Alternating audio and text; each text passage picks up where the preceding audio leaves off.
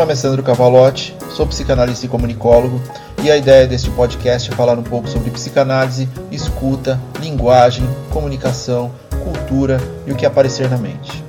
Sem um roteiro pré-definido, a construção do conteúdo é basicamente apertar o REC e gravar o que sai, inclusive erros, sons externos e até atos falhos. Nada de muita formalidade, sem pretensão nenhuma de qualquer coisa. Sejam bem-vindos.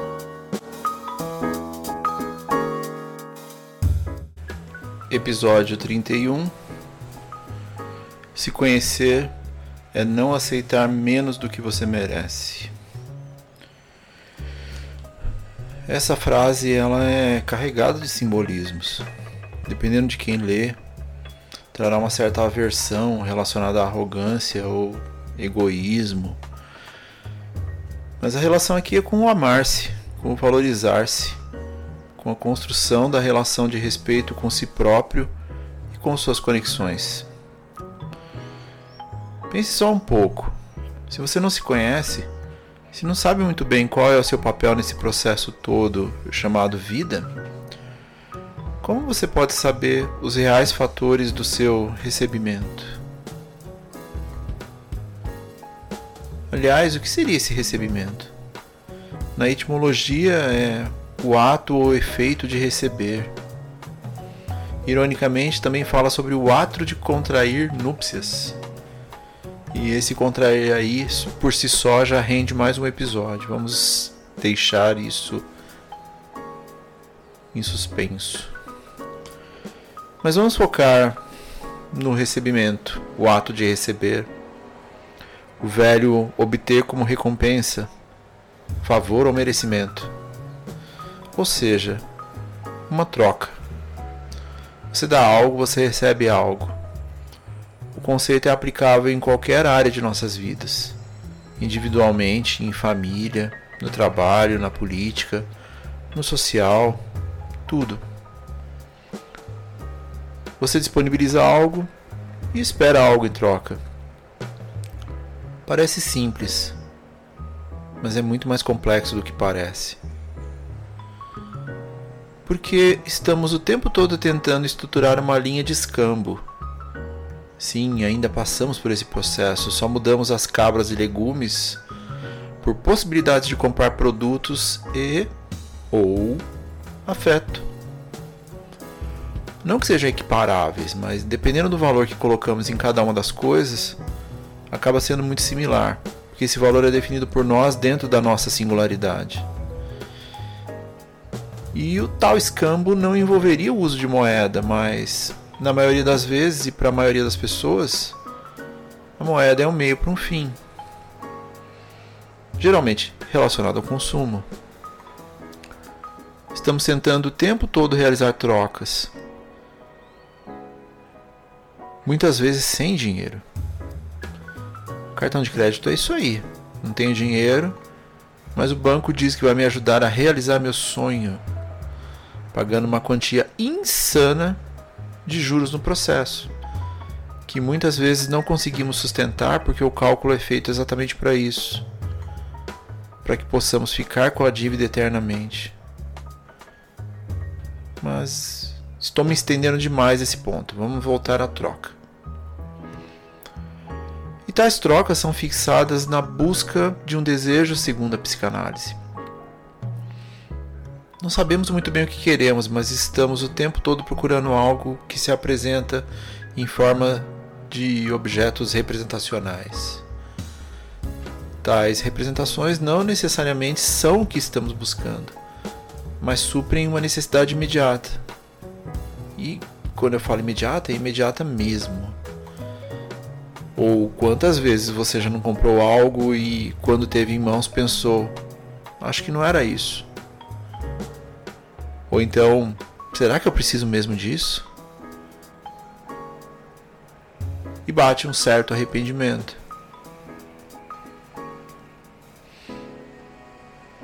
Ao mesmo tempo, existem muitos objetos representacionais que suprem aquela necessidade, que seja momentânea.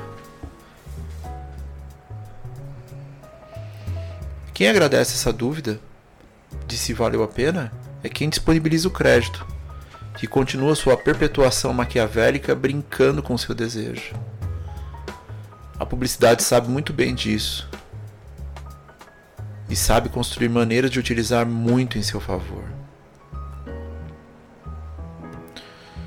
Mas quanto mais falamos dessa troca, mais direcionamos a conversa para a satisfação da realização de tal troca. Quando crianças, nossa subjetividade começa a ser construída com as nossas frustrações. Quando bebês, tínhamos tudo porque éramos o tudo. Ao crescermos, nem sempre o seio aparece na hora que queremos. Nem sempre estou limpo na hora que quero, nem sempre meus choros são respondidos no exato momento. Ou seja, frustração. Quando continuamos tal desenvolvimento, teremos que lidar cada vez mais com as frustrações, agora sob diversas formas. E vamos tentar falar sobre isso muitas vezes não seremos ouvidos porque simplesmente ainda não temos a linguagem suficiente para falar sobre isso. Vamos tentar controlar isso na forma de dejetos, muitas vezes sendo recompensados pelo controle, muitas vezes sentindo prazer pelo descontrole. E na representação da descoberta das diferentes anatomias, o que causaria uma ruptura relacionada ao medo de perder algo ou de não ter algo que nos torna o que somos ainda crianças. Uma simplificação de uma simplificação, claro. Mas Freud não era conhecido por brincar em serviço, e em clínica, isso tudo faz muito sentido.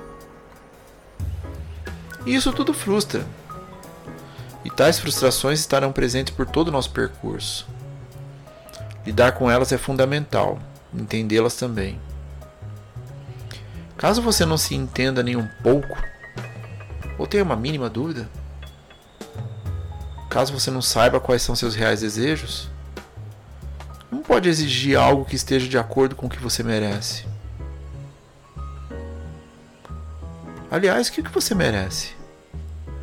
Parece uma questão fácil de ser respondida, mas pensa um pouco. Vamos aguardar um pouquinho. Pensa aí.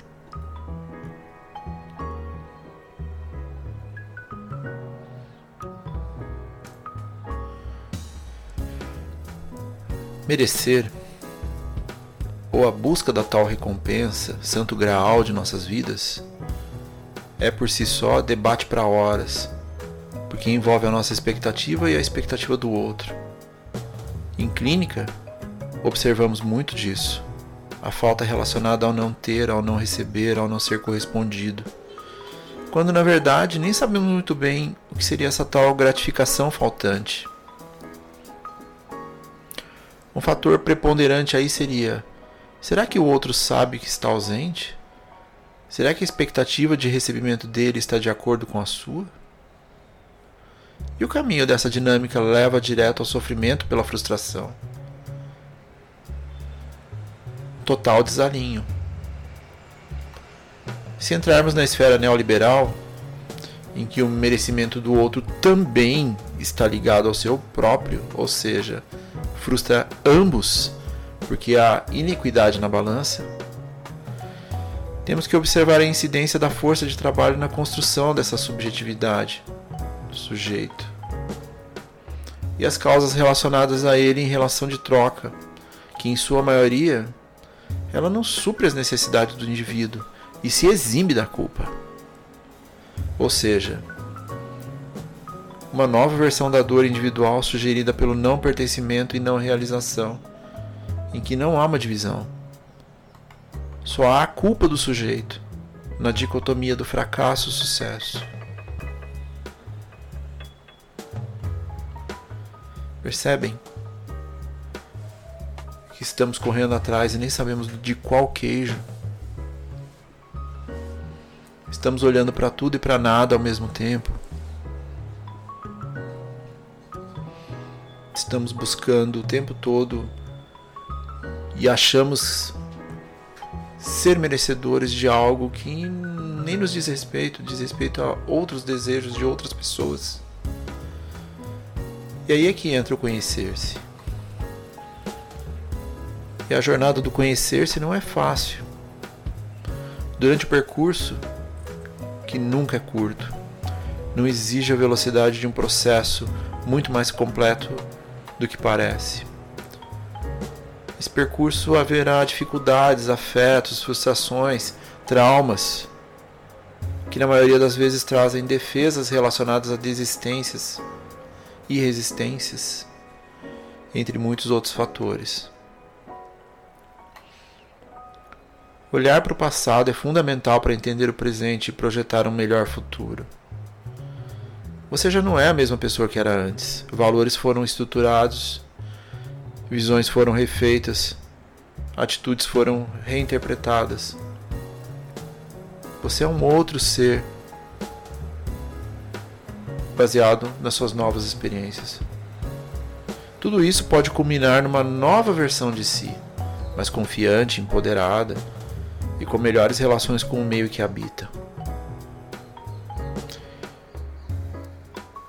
Merecer vai muito além da estrutura profissional. Mas é difícil separar do assunto, porque em épocas de simplificação do trabalho, como relação de direitos e deveres, um tratado sobre a gamificação do doar-se em função do capital está intrínseco em como faremos para observar tudo que nos cerca. Merecimento está relacionado com nossas qualidades, esforços e relações. Somos merecedores? Portanto, conhecer-se melhor é merecer-se. É estabelecer relações de confiança, orgulho, respeito, dedicação.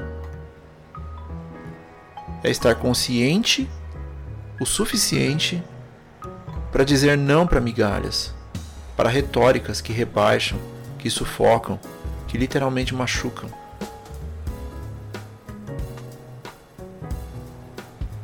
Você merece a posição onde você está agora? É isso que você quer?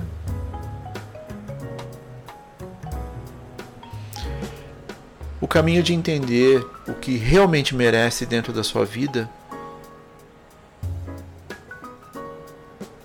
Parece complexo. E de certa forma é. Mas é transformador. Valorizar sim uma estrutura que é feita para massacrar a autoestima diariamente não é simples. Realmente não é. Mas há luz no fim do túnel a partir do momento que nos conhecemos um pouco melhor e nos perguntamos: será que é isso? Esse momento que estou eu mereço.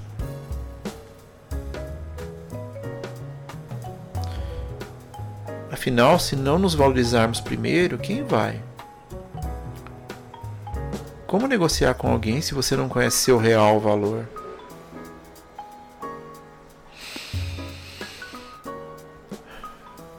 Episódio de hoje foi muito bem acompanhado de Rasura, da banda brasileira Ruído por Milímetro. Caso queira conhecer um pouco mais do meu trabalho como psicanalista ou até agendar uma sessão, o link está na descrição. E fiquem bem.